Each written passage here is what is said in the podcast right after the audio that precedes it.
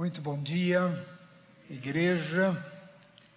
Eu estava pensando ali, sentadinho ali, há mais de 50 anos, sei lá, 53, 54 anos, que eu tenho bastante interesse nesse assunto de profecia bíblica e tenho estudado esse assunto e quero dizer para vocês que tenho estudado, tenho aprendido, tenho adaptado as minhas opiniões e as minhas impressões àquilo que eu continuo estudando, e é um privilégio para mim poder compartilhar com vocês frutos desses estudos. E eu sou uma pessoa meio alternativa nessas questões de formalidades ou de teologia sistemática e tudo quadradinho, abotoadinho, colocado na prateleira. Eu gosto de ter a mente livre para a gente pensar em coisas que normalmente não se pensa quando se estuda a palavra de Deus. E eu tenho muita responsabilidade, sinto o peso desta responsabilidade em trazer para vocês algumas destas questões. E uma delas vai ser o assunto de hoje, falando sobre a grande tribulação. E a nossa participação ou não, e o nosso envolvimento como igreja, como cristãos, como filhos de Deus, neste assunto. Mas antes eu quero repetir o meu ponto de fé principal sobre profecia bíblica, que é uma declaração de fé na profecia bíblica, que serve absolutamente para mim e eu coloco toda a minha fé, tudo que eu creio, toda a minha esperança, toda a minha compreensão no sentido ah, deste moto, desta declaração que eu quero ler para vocês. De alguma forma, em algum lugar, no tempo certo, toda profecia bíblica será plenamente cumprida. Não existe nesta palavra nenhuma profecia bíblica desde o primeiro versículo ao último, nenhuma profecia bíblica que não foi e não será cumprida. Pode ser que ainda não foi, mas um dia será. Nada desta palavra ficará sem ser cumprida. E eu tenho nesse mês, nessa série, acrescentado quatro compromissos, três compromissos ah, que são importantes para a compreensão da profecia bíblica. O primeiro é um compromisso intelectual. Nenhum artifício ou manobra para forçar o sentido do texto. Então, eu me recuso a usar qualquer tipo de artifício, qualquer tipo de jogo de palavras, qualquer tipo de manobra na interpretação do texto bíblico para que aquilo concorde com o que eu penso. Aliás, muito pelo contrário, eu tenho muita alegria quando eu descubro uma coisa que é contrária ao que eu penso, mas que é verdadeira da palavra de Deus. Porque o que deve prevalecer não é o que eu penso, é o que diz a palavra de Deus. O segundo compromisso é um compromisso autoral absoluta fé na inspiração divina da profecia bíblica. Como diz Pedro, toda profecia bíblica provém do Espírito Santo, da inspiração direta de Deus. Nenhuma profecia bíblica foi dada por interesse humano, por iniciativa humana, mas a profecia bíblica foi inspirada por Deus para nos revelar o que Deus faz e o que Deus fará. E o último compromisso é um compromisso natural, é dar preferência pelo entendimento simples e direto e objetivo das Escrituras, daquilo que diz a palavra de Deus.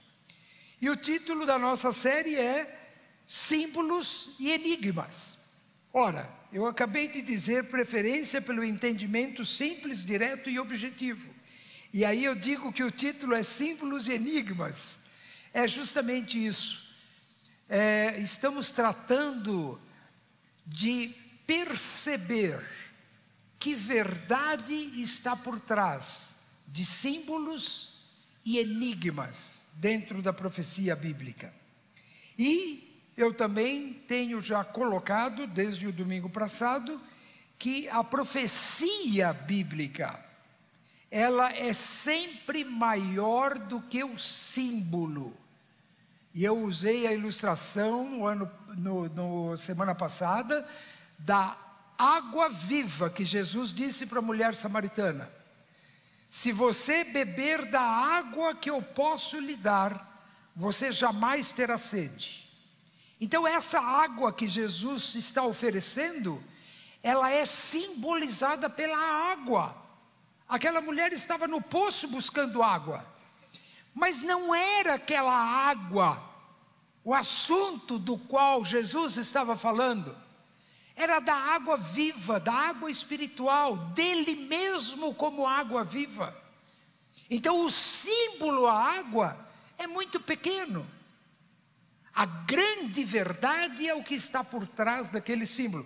Se eu coloco a minha mão aqui, tem uma sombra ali que é igualzinha à minha mão. Eu mexo a minha mão e a sombra mexe. Eu ponho a mão para cá, a sombra vem para cá. Aquela sombra é um símbolo da minha mão, mas não é a minha mão. Não é a minha mão. A minha mão é essa aqui, ó. Aquilo ali é só uma sombra. O símbolo e os enigmas são apenas sombras da verdade, porque a verdade é muito maior do que o símbolo em si. Por isso, vejam na tela ah, novamente o nosso a nossa tela de frente, né, da nossa a série de mensagens sobre símbolos e profecias, com os dois símbolos principais da profecia bíblica, que é o Cordeiro de Deus e o leão da tribo de Judá. E hoje, então, o título da nossa mensagem é A Mãe de Todas as Tribulações. Eu estou usando essa expressão, a mãe de todas as tribulações, que é uma expressão árabe, uma expressão lá do Oriente. Árabes e judeus usam bastante essa expressão sobre a mãe de todas as guerras, e esse tipo, muitas aplicações sobre isso, e eu estou apenas usando isso como a grande tribulação. Haverá uma tribulação neste mundo que nunca houve igual.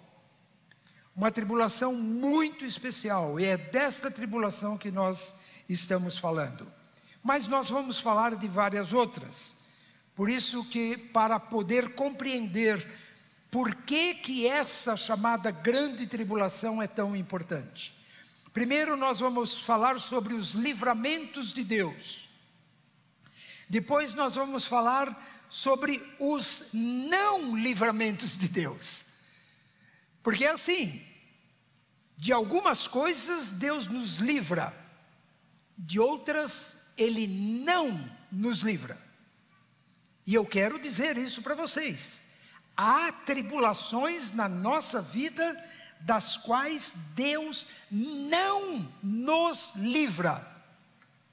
Mas há livramentos de Deus, e nós temos tantos na palavra de Deus e até na nossa própria vida. E por último, falar então da grande tribulação dos homens, a tribulação dos homens, que é a grande tribulação. Muito bem, os livramentos de Deus. E eu quero mostrar três livramentos de Deus ah, dentro da história bíblica, os principais, porque há muitos outros livramentos que a gente nem tem tempo de mencionar. Primeiro, o livramento das águas, por exemplo, do dilúvio, o Noé e sua família. Deus se propôs a destruir toda a humanidade, toda a criação que respira. E mandou um dilúvio como castigo pelo pecado humano. Mas Deus achou graça na vida de Noé. Deus se agradou da vida de Noé.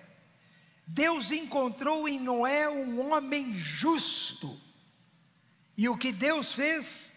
Deus livrou Noé, a sua esposa, os seus três filhos e as suas três noras. Oito pessoas, especificamente, as únicas oito pessoas de toda a humanidade daquela época que foram salvas do dilúvio. Grande livramento de Deus. E na semana que vem nós vamos ver o fato de que todos nós somos filhos de Noé. Você é descendente de Noé. Eu sou descendente de Noé. E qualquer outro ser humano que viveu depois de Noé é descendente de Noé. E mais do que isso, de um dos três filhos de Noé. Muito bem. O livramento no Mar Vermelho. Por que o livramento no Mar Vermelho? Porque Deus abriu o Mar Vermelho para que o povo de Israel atravessasse o Mar Vermelho. E todo o exército egípcio vinha atrás do povo de Israel para alcançá-los e capturá-los e levá-los de volta como escravos para o Egito. E o que aconteceu? Todo o exército egípcio morreu no Mar Vermelho. Mas o povo de Israel, desde o mais idoso até o mais novinho bebê que estava no colo de alguém, foi salvo do Mar Vermelho. Todo o povo de Israel e todo o exército egípcio morreu naquele evento. No Jordão, Josué e o povo de Israel passaram a seco, atravessando o Jordão, porque Deus fez uma barreira para que a água parasse de passar. Das tempestades, Jonas na barriga do peixe, um grande problema, uma morte certa e terrível, mas uma proteção e um realinhamento de um profeta que pregou a mesma mensagem durante dias seguidos, indo e voltando para cada canto da cidade. E toda a cidade, desde o rei até o servo mais insignificante, se converteram ao Senhor. Um dos maiores pregadores da história da humanidade, onde todos os seus ouvintes se converteram. Pois é, Deus tirou esse camarada de dentro da barriga de um peixe, porque ele tinha desobedecido o Senhor.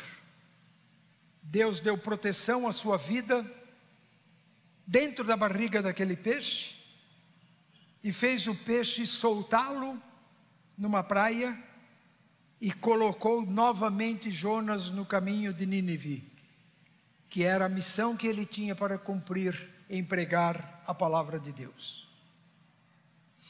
Os discípulos no mar da Galileia, duas vezes com duas tempestades, onde certamente, se não fosse a intervenção de Jesus, eles todos teriam morrido, mas foram libertos. Paulo, nos vários naufrágios que ele sofreu, se não fosse o Senhor, Paulo também teria morrido no meio do caminho, morrido no mar, por causa desses naufrágios que ele sofreu. E os livramentos de Deus na questão dos castigos de Deus. Por exemplo, nas pragas do Egito. Deus mandou dez pragas terríveis sobre todo o povo do Egito para tirar o seu povo de lá. Mas nenhuma pessoa nenhum cabelo de nenhum israelita, nenhuma criança, nenhuma mulher, nenhum homem, nenhum menino, nenhuma menina, ninguém de nenhuma família de Israel foi afetado por nenhuma dessas dez pragas do Egito, porque Deus protegeu e salvou o seu povo, a quem ele queria salvar. da serpente venenosa por causa da desobediência e rebeldia do povo de Israel. E Deus mandou José, uh, Moisés fazer uma serpente de bronze, levantou aquela serpente no meio do acampamento deles, e Deus disse: Todos aqueles que olharem com fé para aquela serpente serão salvos e não morrerão. E todos que olharam para aquela serpente foram salvos e não morreram. Quem não olhou, morreu. E de inimigos cruéis em toda a história de Israel e quem sabe podemos dizer até os dias de hoje. Deus tem livrado este povo com milagres fantásticos dos seus inimigos. Ninguém nunca enfrentou um holocausto como eles enfrentaram. E ninguém nunca foi salvo de um holocausto como aquele que eles enfrentaram, mas Deus os livrou e Deus os livrará até colocá-los no seu devido lugar dentro da profecia bíblica, que é de cabeça e não de cauda. Os não livramentos de Deus. Primeiro, das aflições deste mundo. Lá em João 16, versículo 33, diz assim: eu lhes falei tudo isso para que tenham paz em mim. Aqui no mundo vocês terão aflições, mas animem-se, porque eu venci o mundo. Ele diz: aqui no mundo vocês terão aflições. Ele não diz eu vou livrá-los das aflições. Não, todos nós temos aflições. Eu essa semana vivi alguns dias em que parecia daquele tipo de dia em que nada dá certo. Você já viveu algum dia assim? Pelo menos eu já vivi. Inclusive essa semana. Aliás, quando eu vou pregar sobre um assunto, eu tenho que tomar cuidado, porque é naquele assunto que sou provado a semana inteira. Ia falar sobre tribulação, então é isso que dá, né? Ah, mas vejam, Jesus não promete aqui nos tirar as aflições. Ele nos promete vencer as aflições de pecados sociais, pecados gerais que estão ao nosso redor. Por exemplo, você é assaltado, não tem culpa nenhuma, vem alguém e assalta. Ou alguém é morto por outra pessoa, como nós temos visto isso, inclusive dentro do contexto da nossa igreja, gente que foi morto ao ser assaltado, a quererem roubar o carro, a quererem entrar em casa, ou seja o que for, e que foram mortos. Então, desses pecados sociais gerais da humanidade, em 1 João capítulo 5, 19, diz assim: Sabemos que somos de Deus e que o mundo inteiro jaz no maligno. Este mundo está governado por Satanás. O príncipe deste mundo é Satanás. Quem manda na sociedade deste mundo é Satanás. Os grandes líderes que não seguem a Deus servem a Satanás neste mundo. E todas as leis e todos os poderes deste mundo que não se curvam diante de Deus servem a Satanás, que é o príncipe deste mundo. Por isso nós somos vítimas desses pecados institucionais e sociais. E Deus não promete nos livrar disto. Por isso ele diz que nos enviou para lobos aqui nesse mundo. E nós temos que estar com os olhos atentos para isso. Terceira, terceiro aspecto em que Deus não nos dará livramento é do mundo de corrupção. Lá em 2 Timóteo 3,13 diz assim: Mas os perversos e os impostores irão de mal a pior, enganarão outros e eles próprios serão enganados. Você vai fazer alguma coisa em alguns segmentos da vida pública e oficial do nosso país, se você não der propina, você não consegue o que você quer. Você precisa entrar, ceder à corrupção, para conseguir uma coisa justa que você procura. Mas você não vai conseguir se não cometer o pecado da corrupção. E se você não quiser cometer o pecado da corrupção, você perde aquilo que você quer. mas você não entra naquele pecado de corrupção. Mas a corrupção está aí, de braços abertos, para querer consumir cada um de nós. Pecados governamentais. Jeremias 22, versículo 3. Eu, o Senhor, lhes digo: façam o que é justo e honesto, protejam dos exploradores, exploradores aqueles que estão sendo explorados. Não maltratem nem explorem os estrangeiros, os órfãos e as viúvas. Não matem pessoas inocentes nesse lugar sagrado. O profeta está dando um alerta para os governantes daquele tempo. Isso poderia ser escrito especificamente para o Brasil. Eu só não sei se ajudaria alguma coisa, mas se aplica. Castigo pelo pecado.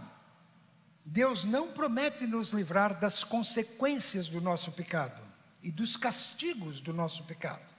Lá em Gênesis 3, 17 a 19 diz assim: E a Adão disse: Por ter dado ouvido à voz de sua mulher e comido da árvore que eu havia ordenado que não comesse, Maldita é a terra por sua causa. Em fadigas você obterá dela sustento durante os dias da sua vida. Ela produzirá também espinhos e ervas daninhas, e você comerá da erva do campo. No suor do seu rosto você comerá o seu pão, até que volte à terra, pois você da terra foi tomado, porque você é pó, e ao pó voltará. Esta terra foi amaldiçoada.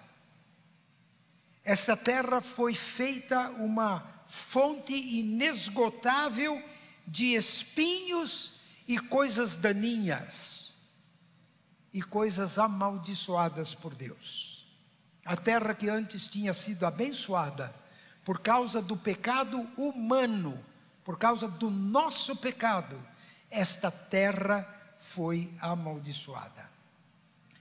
Consequência de decisões erradas.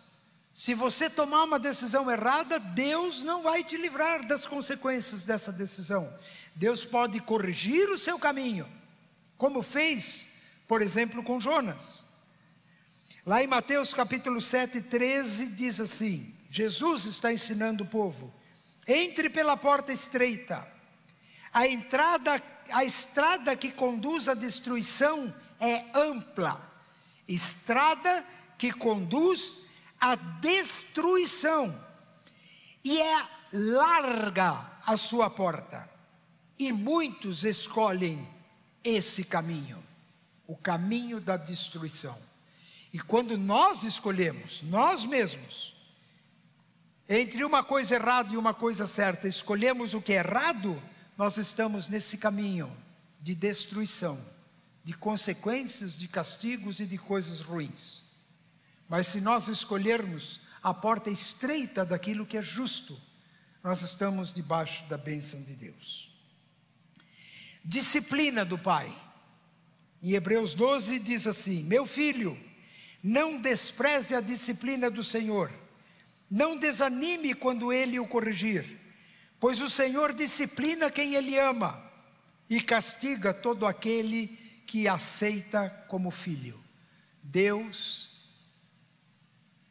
castiga e disciplina os seus filhos, corrige os seus filhos, e Ele faz isso conosco. Ele não tira esta correção, porque Ele nos ama como filhos. E agora, do princípio das dores do que a própria Bíblia e profecia falam. Lá em Marcos 13, nós lemos assim: Quando vocês ouvirem falar de guerras e rumores de guerras, não se assustem. É necessário que isso aconteça, mas ainda não é o fim. Vocês vão passar por isso. Porque nação se levantará contra nação e reino contra reino. Haverá terremotos em vários lugares e também fomes. E no outro texto lá de Mateus e de Lucas fala de pestes, como nós tivemos a Covid. Essas coisas são o princípio das dores, as coisas estão apenas começando a acontecer para o fim dos tempos. Agora vamos falar da grande tribulação. Falamos de todas essas tribulações. Mas e essa grande tribulação? A especial, aquela que é a mãe de todas as tribulações. Primeiro vamos falar um pouco sobre os primeiros anticristos. Porque a profecia fala que haverá um anticristo, mas tem havido anticristo desde o início do cristianismo. E alguns deles são o Antíoco Epifanes IV, imperador da Seleucida, Calígula, o grande imperador romano, profano, imoral e cruel. E o que dizer de Herodes e dos Herodes, e de Nero e Tito e outros? E de todo o império romano que jogava cristãos na arena para serem comidos pelos leões? Falsos mestres que apareceram, inclusive o Novo Testamento fala disso. Lá em 1 João capítulo 2, versículo 18, o espírito desses homens, desde o início, tem sido o espírito de Satanás e o espírito do anticristo. Lá em 2 Tessalonicenses capítulo 2 diz assim, irmãos, no que diz respeito à vinda do nosso Senhor Jesus Cristo e a nossa reunião com Ele, pedimos que vocês não se deixem demover facilmente do seu modo de pensar, nem fiquem perturbados, quer por espírito, quer por palavra, quer por carta, como se procedesse de nós, dando a entender que o dia do Senhor já chegou, já passou. Não, não chegou e não passou. Ninguém de modo nenhum os engane, porque isto não acontecerá sem que primeiro venha a apostasia o desvio da igreja, e nós estamos vendo isso. Estamos vendo isso. Essa apostasia, grande apostasia, está começando e em estado adiantado. E seja revelado o homem da iniquidade, também não foi revelado o homem da iniquidade, que é o filho da perdição, o qual se opõe e se levanta contra tudo que se chama Deus ou é objetivo de culto? Nós não temos nenhum personagem no mundo que se identifique com essa descrição, pelo menos não que a gente saiba por enquanto, a ponto de assentar-se no santuário de Deus, apresentando-se como se fosse o próprio Deus. Isso ainda não aconteceu. E lá em 2 João capítulo 1, versículo 7 diz: Porque muitos enganadores têm saído do mundo afora, fora os quais não, confess, não confessam que Jesus Cristo veio em carne. Este é o enganador e o anticristo. Então, esse espírito de anticristo já está entre nós, sem dúvida que já está entre nós, mas o anticristo ainda não. As primeiras perseguições aos cristãos, lá em Hebreus nós lemos assim: pela fé, mulheres receberam seus mortos de volta, mediante a ressurreição. Que grande livramento! Imagine, você, mulher, mãe de família, com filhos, de repente o seu marido é morto por perseguição religiosa. E aqui diz: algumas receberam os seus maridos de volta. Que bênção, que livramento. Mas o texto continua, continua. Não foi só algumas que receberam de volta os seus maridos por ressurreição, mas alguns foram torturados e até mesmo se recusaram a ser libertados para que pudessem ser ressuscitados para uma vida melhor, para a pátria celestial. Alguns passaram por humilhações, foram surrados, ao passo que outros foram acorrentados e colocados em prisões, outros foram apedrejados, cerrados pelo meio e mortos à espada. Eles andaram de um lado para outro vestidos de peles de ovelha e de cabras, eram pobres, perseguidos e maltratados. Esses homens, dos quais o mundo não era digno, andavam vagando pelos desertos, pelos montes, pelas covas e pelos buracos da terra. Ora, todas estas pessoas foram aprovadas por Deus por causa da sua fé, mas nenhuma delas recebeu o que Deus havia prometido. Não aqui nesta terra. Portanto, haverá um tempo em que nem aqueles que creem serão livres, como já aconteceu no início da era cristã. As tribulações pessoais, eu lhes falei tudo, está lá em João capítulo 16. Eu lhes falei tudo isso para que tenham paz em mim, aqui no mundo, porque no mundo vocês terão aflições. Mas animem-se, porque eu venci o mundo. Jesus lembra que nós não estamos livres. Nunca a Bíblia nos prometeu que nós seríamos livres de todas as aflições e de todas as tribulações. E do anticristo final, está lá em Apocalipse 13. Que dizer deste anticristo final? Foi-lhe dado uma boca que proferia arrogâncias e blasfêmias. Foi-lhe dada autoridade para agir durante 42 meses. A besta abriu a boca em blasfêmias contra Deus para lhes difamar o nome e difamar o tabernáculo, a saber, os que habitam no céu, provavelmente os crentes que já morreram ou aqueles que teriam sido arrebatados. Foi-lhe permitido também que lutasse contra os santos daquela época e os vencesse.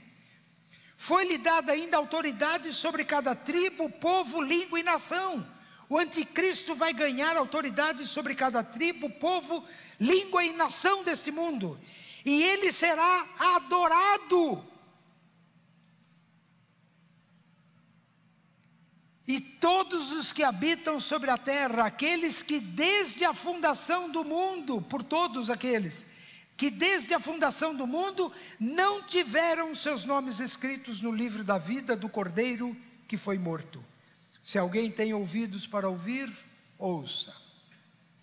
A ira de Deus. Essa grande tribulação se trata da ira de Deus. E lá em Apocalipse 19 nós lemos o seguinte: da sua boca sai uma espada afiada, para com ela ferir as nações. Deus vai fazer isso. Ele mesmo as regerá com cetro de ferro. Ele mesmo é que pisa um lagar com cetro de ferro. E ele é o mesmo que pisa um lagar que o regerá com cetro de ferro e pisa o lagar do vinho do furor da ira de Deus Todo-Poderoso. Olhem que expressão, gente. Pisa o lagar do vinho, aquele tanque que se esmaga as, as uvas, pisa o lagar do furor da ira do Deus Todo-Poderoso. Haverá o dia da ira de Deus, onde Ele vai expressar toda a sua ira contra o pecado, contra a maldade, contra a idolatria, contra a in incredulidade, contra toda blasfêmia e desprezo que fizeram dele mesmo. Deus vai manifestar a sua ira contra esta humanidade rebelde que recusa crer nele e se afasta dele e foge dele e zomba dele. No seu manto e na sua coxa está escrito um nome: Rei dos Reis e Senhor dos Senhores e a sua ira será conhecida por toda a humanidade.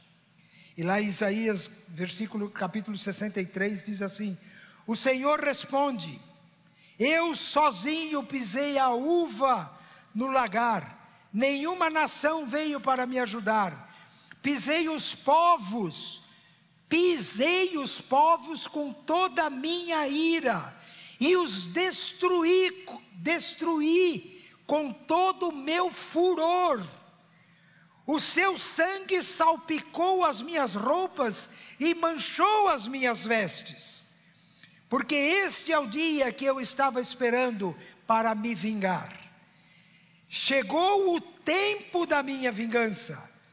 Olhei, mas não encontrei ninguém para me ajudar. Fiquei admirado por não ter ninguém para me apoiar. Então fiz tudo com o meu próprio poder e a minha ira foi o meu apoio. Pisei os povos com a minha ira e os destruí com o meu furor e derramei o seu sangue sobre a terra. E é chamado também o dia da vingança de Deus, lá em Apocalipse capítulo 16. Todos foram queimados pelo intenso calor e blasfemaram contra o nome de Deus, que tinha controle sobre essas pragas. Mesmo durante o castigo de Deus, os homens vão sofrer queimaduras, mas eles não vão se arrepender, eles vão blasfemar contra Deus e não se arrependeram e nem deram glória a Deus. O quinto anjo derramou a sua taça sobre o trono da besta e o seu reino foi lançado na escuridão. Angustiados, os seus súditos rangiam os dentes e por causa de suas dores e feridas, blasfemaram contra Deus do céu e não se arrependeram de os seus atos perversos. Essa expressão se repete quatro ou cinco vezes só no livro do Apocalipse. E não se arrependeram e blasfemaram contra Deus. Por isso vai chegar o dia da vingança de Deus contra essa humanidade perversa, rebelde, ímpia. Em 2 Tessalonicenses, primeiro capítulo, diz assim: E que dê a vocês que estão sendo atribulados, alívio juntamente conosco. Quando do céu se manifestar o Senhor Jesus com os anjos do seu poder, aí nós vamos ganhar um livramento dele.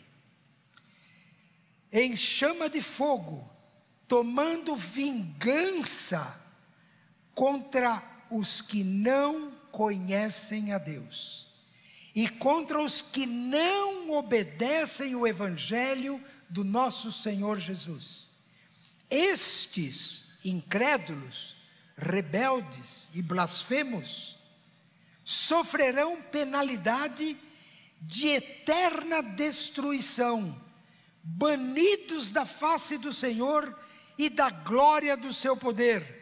Quando ele vier, naquele dia, para ser glorificado nos seus santos e ser admirado em todos os que creram.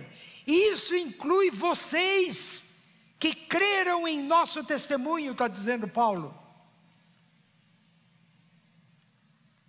E nós repetimos isso aqui porque todos nós somos frutos dessa mesma crença, estamos incluídos aqui.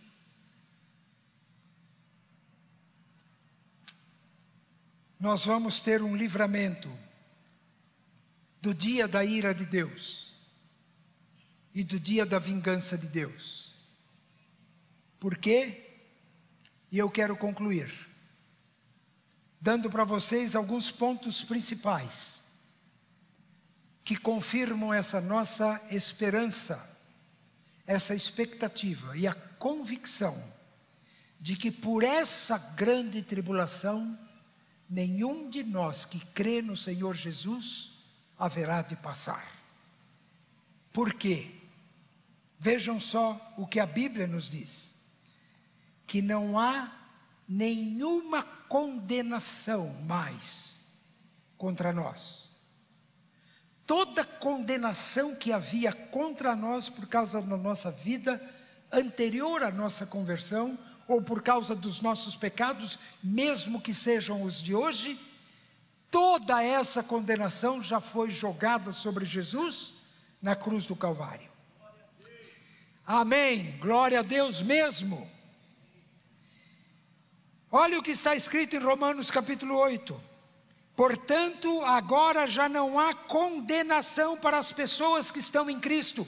Vou repetir: já não há mais condenação. Não é que não vai haver, já não há mais condenação para as pessoas que estão em Cristo Jesus. Já não há condenação, pois a lei do Espírito, que nos traz a vida em Cristo, nos libertou da lei que traz o pecado e a morte. Fomos libertos na cruz do Calvário de toda condenação, de toda ira, de toda vingança, de toda justiça de Deus. Tudo que competia a nós pagar por aquilo já foi pago por Jesus.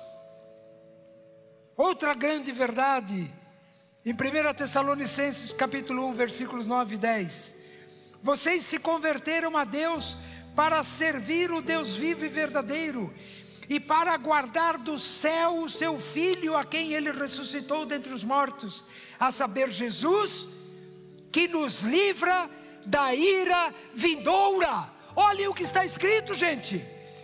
Leia na sua Bíblia.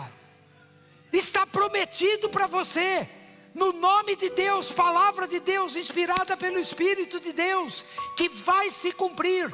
Você, se você crê em Jesus, você não vai experimentar a ira de Deus, porque você foi salvo da ira de Deus.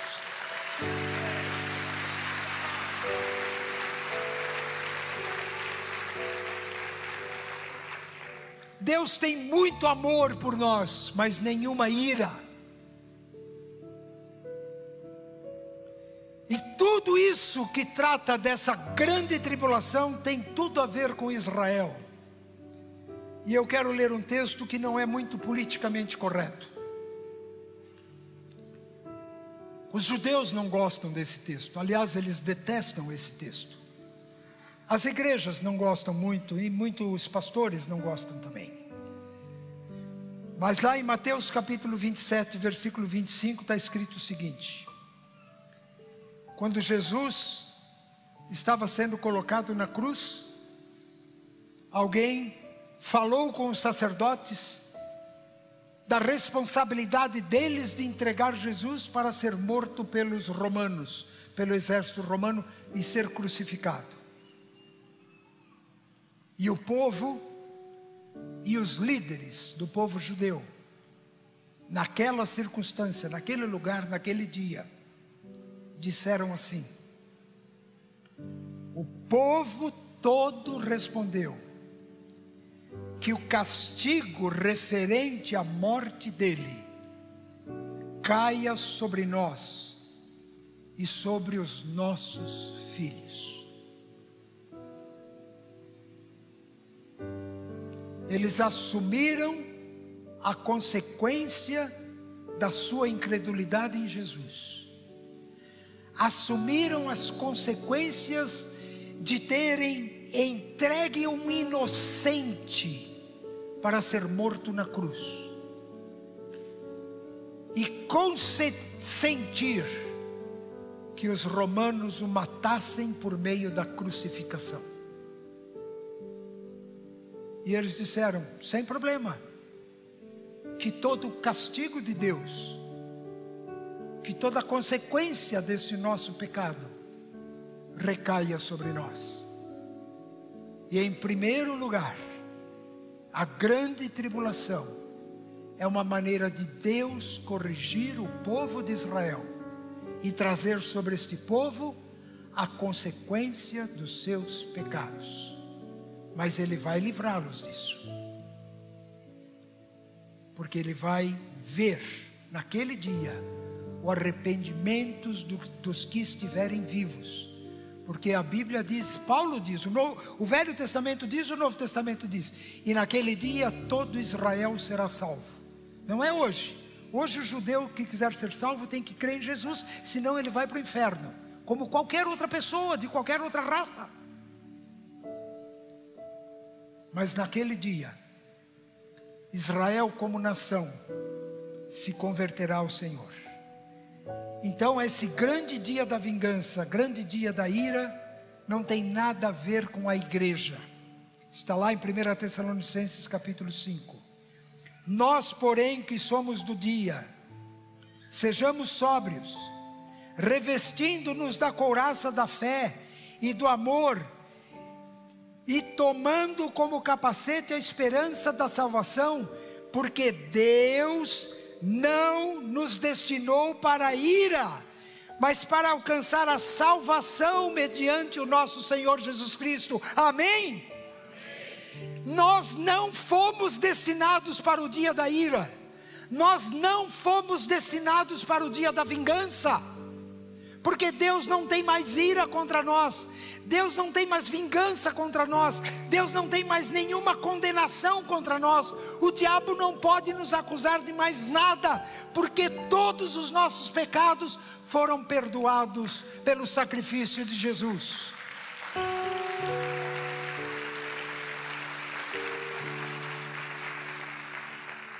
Deus não nos destinou para a ira, mas para alcançar salvação, mediante o nosso Senhor Jesus Cristo.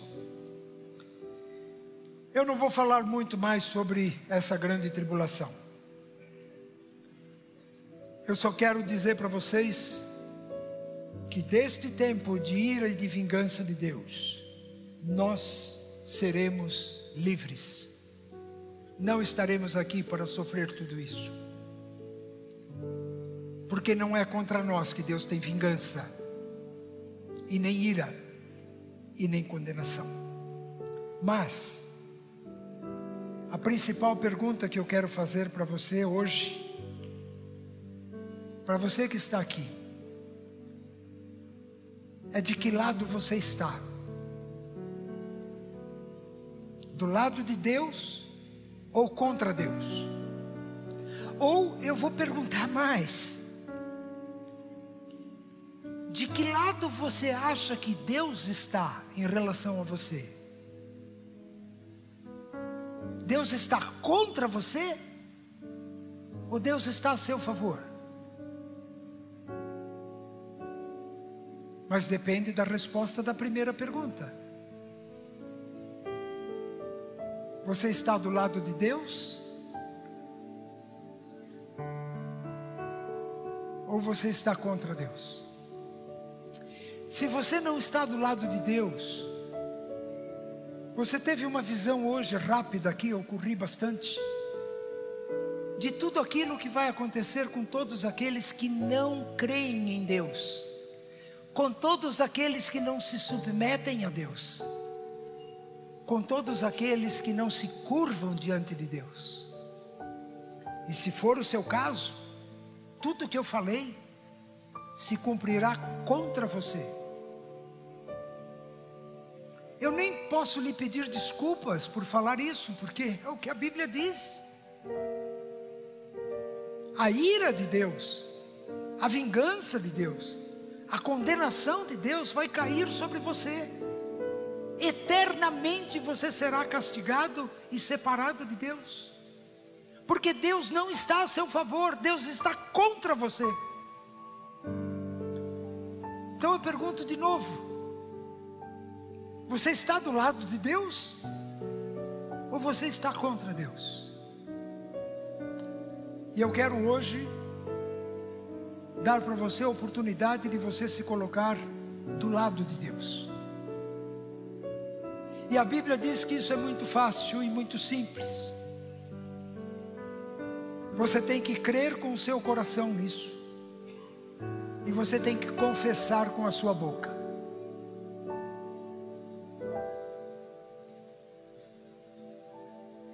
Se você quiser, você pode fazer isso agora mesmo. Vamos ficar em pé e vamos orar ao Senhor. Enquanto eu faço essa oração, você pode dizer para Deus: Senhor, eu me curvo diante do Senhor. Eu confesso que o Senhor passa a ser um Deus verdadeiro para mim, e eu entrego a minha vida nas tuas mãos. E se você disser isso a Deus, no silêncio do seu coração, mas confessar isso para Deus, Deus vai ouvir. e Deus vai salvar você. Simples assim. Então, enquanto eu vou orar, para que Deus toque no seu coração para você fazer isso, você pode fazer essa declaração para Deus. E depois eu vou pedir para você vir aqui à frente. Porque nós queremos orar por você como igreja para que Deus abençoe a sua vida, para que Deus esteja do seu lado hoje e para sempre. Então pense bem. Você está do lado de Deus? Ou você quer continuar contra Deus? Continuar vivendo contra Deus? Tome a sua decisão e diga isso para Deus. Vamos orar. Senhor Jesus, que o teu espírito opere o arrependimento e a fé no coração de cada pessoa que está disposta a confessar o teu nome, a se curvar diante de ti e a declarar que tu és o Deus da vida dela. E o Senhor não terá mais nenhuma ira, nenhuma vingança e nenhuma condenação contra qualquer pessoa que estiver aqui presente. Opera, Senhor, o milagre do novo nascimento. Derrama fé no coração das pessoas, para a honra e glória do teu santo nome. Amém. Agora eu gostaria de pedir que você venha aqui à frente. Se você fez essa declaração a Deus, se você disse para Ele que você quer estar do lado dele, vem aqui, nós vamos orar para você e vamos abençoar a sua vida. Nós queremos trazer bênção e orar por bênção na sua vida, salvação, livramento, Deus com você, não só hoje, mas apesar de qualquer problema, por toda a sua vida e por toda a eternidade. Alguém fez essa oração e quer chegar aqui? Por favor, venha aqui. Amém. Se mais alguém fez essa oração, se mais alguém quer declarar que quer viver e ficar do lado de Deus, muito bem, muito mais alguém? Da galeria, pode descer também, vem até aqui. Qualquer pessoa que tomou hoje a decisão de ficar do lado de Deus. Temos mais alguém chegando aqui. Aproveite esta oportunidade. Não é sempre que você vai ouvir uma palavra como essa. Hoje é o dia em que você pode decidir o seu futuro eterno. Pertencer a Deus ou estar contra Deus. Que Deus abençoe a vida de vocês. Que Deus abençoe, menina.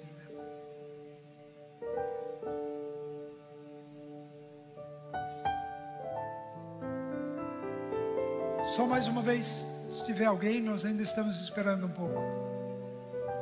Tome sua decisão e faça isso porque você sabe que deve fazer que isso é o certo de ser feito. Tá bom. Gente, queria dizer para vocês assim: é um privilégio para nós conhecer vocês e saber que vocês estão tomando a decisão de ficar do lado de Deus. Que bênção isso.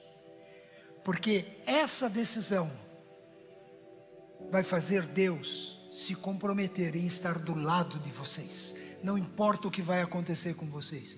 Pode ser triste, pode ser difícil, pode ser doença, pode ser até a morte. Mas não interessa, porque depois da morte, vocês vão herdar a vida eterna no céu com Deus. Porque Deus está escrevendo o nome de vocês no livro da vida lá no céu. E deste livro ninguém poderá tirar o nome de vocês. Deus estará do lado de vocês e vai protegê-los de toda ira, de toda vingança, de toda condenação. Nós queremos orar para que Deus abençoe a vida de vocês. Eu peço que a igreja estenda a mão sobre essas pessoas. Senhor Jesus, dá a essas pessoas o que o Senhor prometeu para aqueles que confessam o teu nome e creem na tua verdade. Dá a eles a experiência do novo nascimento. Encha-os com o teu espírito. Escreva o nome deles no livro da vida. Cele o coração deles como filhos de Deus para sempre. E que por toda a eternidade eles sejam da família de Deus e herdeiros dos céus e da terra. Abençoe a vida de cada um, a família de cada um e dê a eles a tua graça e do teu amor dia a dia, para que eles aprendam a viver e a andar contigo como discípulos fiéis do Senhor Jesus Cristo. É o que pedimos para a honra e glória do teu santo nome. Amém e amém. Gente, nós temos algumas pessoas aqui que são da nossa equipe eles querem dar uma Bíblia para vocês e querem orar pessoalmente com cada um de vocês. Se vocês têm algum pedido, se vocês têm alguma coisa, eles querem orar por vocês. Eles vão tomar o nome de vocês para qualquer coisa. Eles vão dar a, material para vocês poderem procurar a nossa ajuda, como procurar a nossa ajuda se vocês precisarem, porque nós estamos à disposição de vocês. Nós agora somos família junto com vocês e queremos ajudar vocês na vida de vocês e no crescimento espiritual de vocês. Vocês vão numa salinha aqui, vocês vão receber essa Bíblia e é coisa de 5, 10 minutos aqui, enquanto nós vamos terminar o culto e vocês já vão estar ah, prontos, tá bom? Por favor, podem se dirigir para lá. Gente, eu queria. O meu tempo passou, mas é, é um minuto. Eu falei muito de tribulação. Talvez alguém aqui esteja passando por muitas tribulações. Eu gostaria de orar por você. Vamos orar? Senhor Jesus, nós falamos que no mundo teremos aflições e nós sabemos disso porque nós vivemos aflições, todos nós. E talvez tenha alguém aqui com o coração carregado de aflições, sobrecarregado de aflições. Senhor, toma essas aflições para o Senhor mesmo Retire e liberta, Senhor, pessoas de aflições terríveis que possam estar passando e traga alívio e esperança ao coração de todos. É o que pedimos para a honra e glória do teu santo nome. Amém e amém. Que Deus abençoe todos vocês.